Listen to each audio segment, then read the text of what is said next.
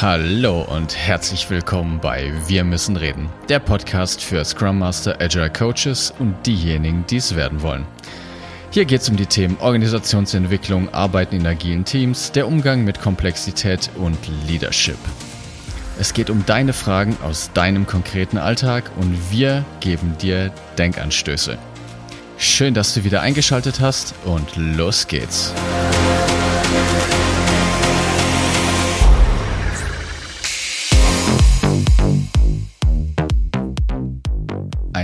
Wunderschönen guten Tag zusammen zu einer neuen Folge dieses Podcasts und herzlich willkommen auch an meiner digitalen Seite, der liebe Martin.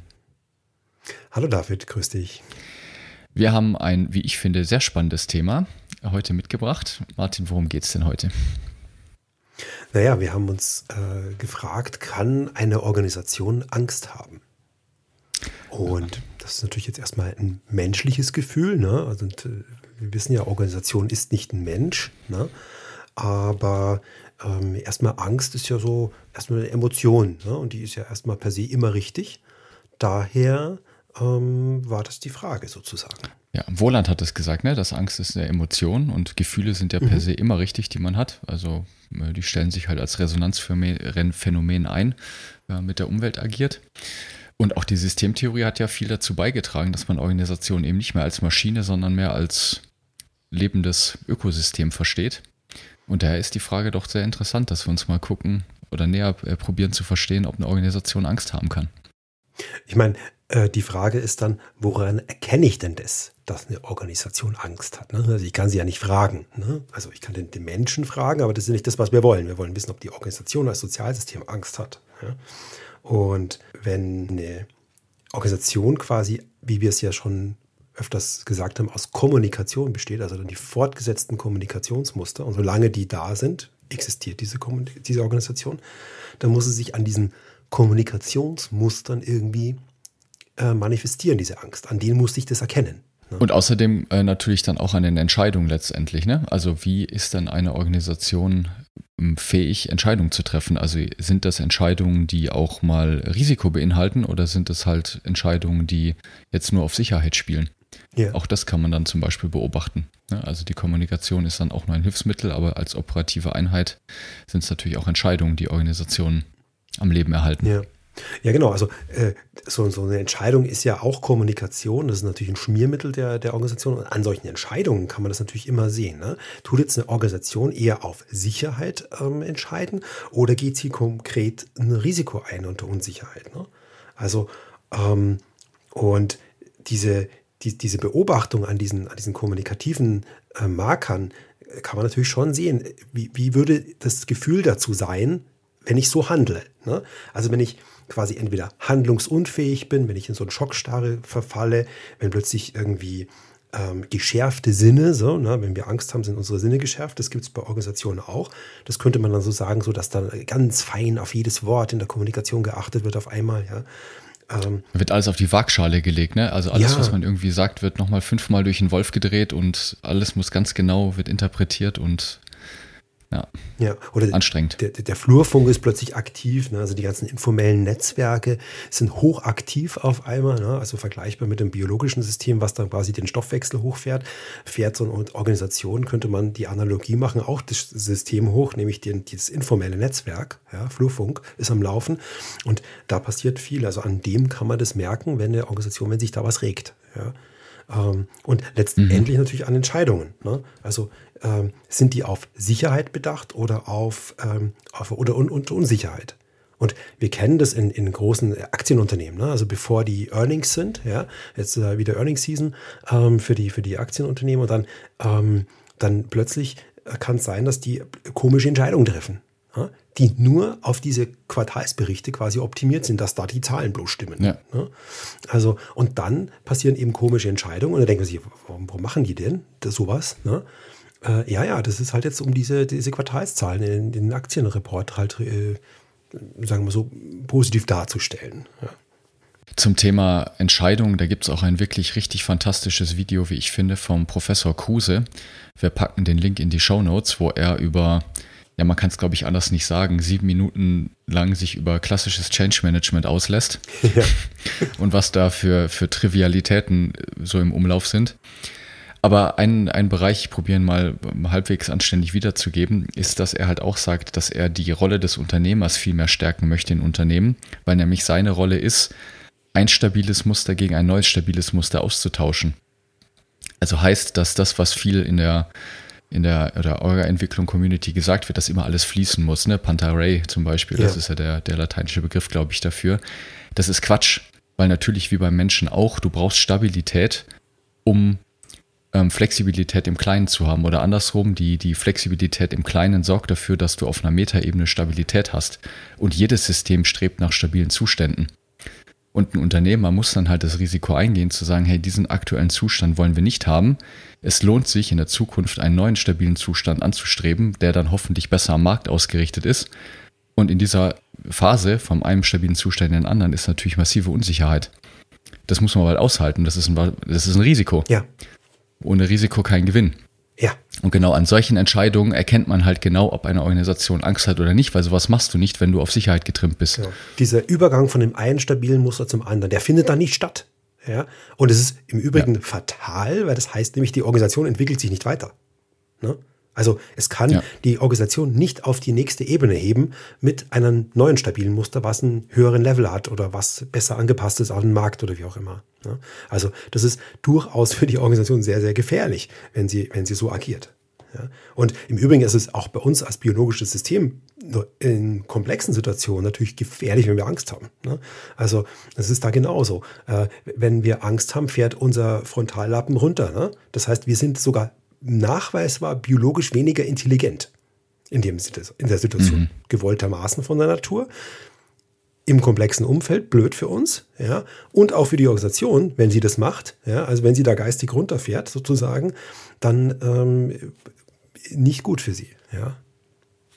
Ja, und auch da ist der Vergleich wieder mit uns Menschen schon, finde ich, ganz gut, weil auch ein, ein Kind zum Beispiel ist ja kein kleiner Erwachsener oder ein Erwachsener ist kein großes Kind, wenn man es so sagen möchte. Ne? Das sind ja wirklich andere, andere Wesen und da passiert ja genau so ein, so ein, so ein Musterwechsel. Es ist einfach ein anderer Mensch, der hat irgendeinen Phasenübergang stattgefunden und das braucht natürlich eine gewisse Zeit. Ja. ja. Und man kann ja nicht einfach sagen, das ist der gleiche Mensch, der jetzt einfach nur älter geworden ist. Das ist ein komplett anderes System, was da entstanden ist. Aufgrund von einem Muster zu einem anderen. Und es geht immer so weiter. Ja. Und ein zusätzlicher Aspekt, wenn man Angst hat in einer Organisation, also wenn die Organisation Angst hat, greift sie auf, auf Muster von Vergangenheit zurück. Ne? Also so, so als Notanker mhm. sozusagen. Ne? Und ähm, was okay ist, das ist halt die Unternehmenskultur, dann macht man das halt so. Ja? Ähm, bloß die Frage ist, ist dieses Muster für die aktuelle Zukunft und die aktuelle Situation wirksam? Also hilft die dabei. Mhm. Ne? Und da kommt es natürlich darauf an, wo wurde dieses Muster geübt und gelernt und sowas, ja, aus welcher Welt kommt dieses Muster. Und es kann natürlich dann auch äh, gehörig ähm, sozusagen in Schwierigkeiten betreiben. Ja? Andererseits, sich da auf solche Muster aufsehen, kann auch wieder gut sein. Ne? Also, keine Ahnung, äh, es gibt äh, Fälle, wo jetzt, keine Ahnung, in kleineren Unternehmen der Chef herkommt, oh, jetzt geht es gerade uns nass rein, wir müssen jetzt die Gehälter um 10% kürzen, ja. Ja, und dann plötzlich steht einer auf, ja, ja, gut, mach mal, lass uns anpacken. Ja, so, damit ist ein kulturelles Muster etabliert und damit kann es natürlich sein, äh, dass beim nächsten Mal, wenn es wieder so kritisch wird in der, in der, Geschäftsentwicklung, dass das dann wieder eingesetzt wird, dieses Muster. So nach dem Motto als Reaktion, die eingeübt wird, a, uns geht schlecht, ja, okay, dann weniger Geld, aber lass uns anpacken, dass wir es wieder hinkriegen. Ja, also das sind so Muster, die sich natürlich dann ähm, möglicherweise dann ähm, einprägen in der Organisation und die können dann durchaus auch helfen aus so einer Situation heraus. Ne? Aber jetzt ist ja dann die spannende Frage als nächstes, was machen wir denn jetzt? Also, jetzt sieht man, wir als Organisationsentwickler, als Scrum Master, als Agile Coach, dass wir irgendwie mitkriegen, Flurfunk, ne, alles wird irgendwie auf die Goldwaage gelegt, da werden keine langfristigen Entscheidungen mehr getroffen, ist alles irgendwie sehr auf Sicherheit.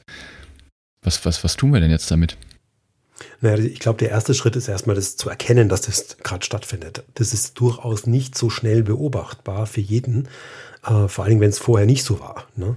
Das heißt also, da heißt es halt mal ähm, an bestimmten Entscheidungspunkten, wo Entscheidungen getroffen sind, das halt genau beobachten und sich dann zumindest mal bewusst werden, zu sagen, Moment mal, mhm. das ist gerade so. Ne?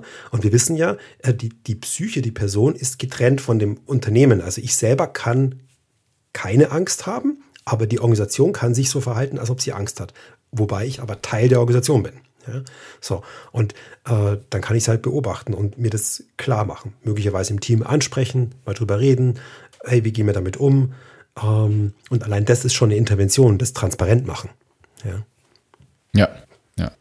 Was natürlich auch immer geht oder was sicherlich dann eine Konsequenz ist, dass ja in Krisenzeiten, wenn ich es jetzt so mal nennen mag, viele unnütze Dinge auch einfach nicht mehr getan wird da ist dann auf einmal die Zeit, mal Inventur zu machen und zu gucken, was man so getan hat und was man dann zukünftig nicht mehr machen möchte. Auch ein bisschen ähnlich wie bei uns im Körper, ne? Wenn man dann irgendwie Fieber hat oder krank ist, dann werden die unnötigen Körperfunktionen einfach runtergefahren und das, was man normalerweise tut, hat man einfach schlichtweg keinen Bock und keine Energie mehr drauf. Das ist auch in Organisationen ganz ähnlich. Und dann hilft es, finde ich, auch sich da wieder ähm, zu vergegenwärtigen, dass eine Organisation jetzt bei uns im Wirtschaftskontext eben auf Zahlung, Nicht-Zahlung funktioniert. Und dann hat man viel, viel bessere Chancen, wenn man halt eben einen Business Case vorlegt. Also eben sagt, pass auf, dieses, jenes wollen wir machen. Und das hat diese und jene wirtschaftliche Konsequenzen für das Unternehmen, weil damit befördert man dann die Sicherheit, die das Unternehmen braucht. Und die Sicherheit gibt es natürlich dadurch, dass man die Funktionen, die das System hat, bedient. Ja. Und es sind zwei großartige Dinge, um quasi aus der Nummer da rauszukommen. Ja? Also einmal eben die Chance nutzen, unnütze Dinge nicht zu tun oder abzuschaffen, irgendwelche Regeln weglassen, irgendwelche Prozesse aufräumen oder was, einfach Dinge nicht zu tun, die einem im Weg stehen, ja, ist ja wunderbar. Da hat man die perfekte Legitimation, ja, weil das äh, hilft einem. Und diesen, diesen, diesen Business-Aspekt setzt du dich im Prinzip auch wieder auf ein Kultur, also auf das, neue Muster drauf. Ne? Also das Muster jetzt bei einem mhm. Aktienkonzern, äh, der sagt, okay, wir müssen jetzt hier Quartalsoptimierung machen. Ja, gut, dann, dann machen, wir, machen wir Optimierung. Ne? Dann machen wir jetzt äh, einen Scrum Master als Business Case zum Beispiel. Ja? Und sagen, okay, was bringt uns denn der? Und berechnen das. Ja? Dann rechnen wir das halt mal aus. Ne? Und damit habe ich eine mhm. argumentative Grundlage, um einen Scrum Master zu rechtfertigen, zum Beispiel. Und habe dann auch eine positive Wirkung auf das Ganze. Finde ich gut. Mhm. Ja, ja. Haben wir sonst noch Punkte? Nö, ich denke. Ich glaube, sind wir schon durch. Ne? Das durch. waren jetzt schon äh, einige Beobachtungen. Ja. Also wir haben uns heute jetzt mal Gedanken dazu gemacht, ob denn eine Organisation überhaupt Angst haben kann. Und das waren unsere Gedanken dazu. Also wir haben erstmal uns überlegt, woran erkennen wir das denn überhaupt und haben da den Vergleich zu uns Menschen gezogen, dass wir handlungsunfähig sind, äh, Schockstarre verstallen, äh, sicherheitsbedürftig sind, keine langfristigen Entscheidungen mehr fällen. Und äh, haben dann jetzt auch im Anschluss noch uns angeguckt, was wir denn da tun können und sind zum Entschluss gekommen, es besprechbar machen, transparent machen hilft schon mal. Das allein ist eine Intervention und dass man dann die kulturellen Muster bespielen sollte, die es dann halt gibt in solchen Situationen. Ganz genau. Und ähm, wenn ihr weitere so spannende Fragen habt, die ihr diskutiert aus eurer Praxis oder ganz konkret äh, eine Frage habt, dann äh, bieten wir euch jetzt äh, im August 2023 ähm, die nächsten drei Monate immer Mitte des Monats, grob gesagt, äh, eine Live-QA-Session an. Ähm, könnt euch einweihen über Zoom. Link gibt es über die Webseite. Und ähm, die ist immer am. Packen wir in die Show Notes. Genau, in die Show Notes ist auch drin. 16.8. ist der Termin, 13.9. im September 2023 und der 11.10. Ähm, ist der Oktober. Äh, immer von 16.05 Uhr bis 17 Uhr. Wir zeichnen das nicht auf, dass wir so ein bisschen Vertraulichkeit haben, dass wir teilen das nur in der Gruppe, in der wir sind. Und damit, ähm, ja, das ist unser Angebot an euch. Genau, ihr könnt einfach euren Case mitbringen. Wir machen eine direkte Fallstudie. Ihr bringt einfach Ideen mit. Wir geben unseren Input dazu. Aber natürlich auch die ganzen Leute, die dann zuhören und mitmachen, können dann auch ihren, ihre Gedanken dazu geben. Und dann hoffen wir, dass wir dadurch einen Mehrwert stiften können. Und ansonsten freuen wir uns natürlich über Kommentare und gute Bewertungen bei allen gängigen Podcast-Plattformen. Und dann wünschen wir euch viel Spaß beim Beobachten. Macht's gut und eine schöne Woche. Bis dann. Ciao, ciao. Bis dann. Das war der Podcast Wir müssen reden. Wenn du eine Frage stellen möchtest oder auch einfach wissen möchtest, welche Fragen wir als nächstes beantworten, wann die nächsten Live-Sessions stattfinden oder wann wir Sonderveranstaltungen anbieten, das alles erfährst du auf unserer Webseite wir-müssen-reden.net.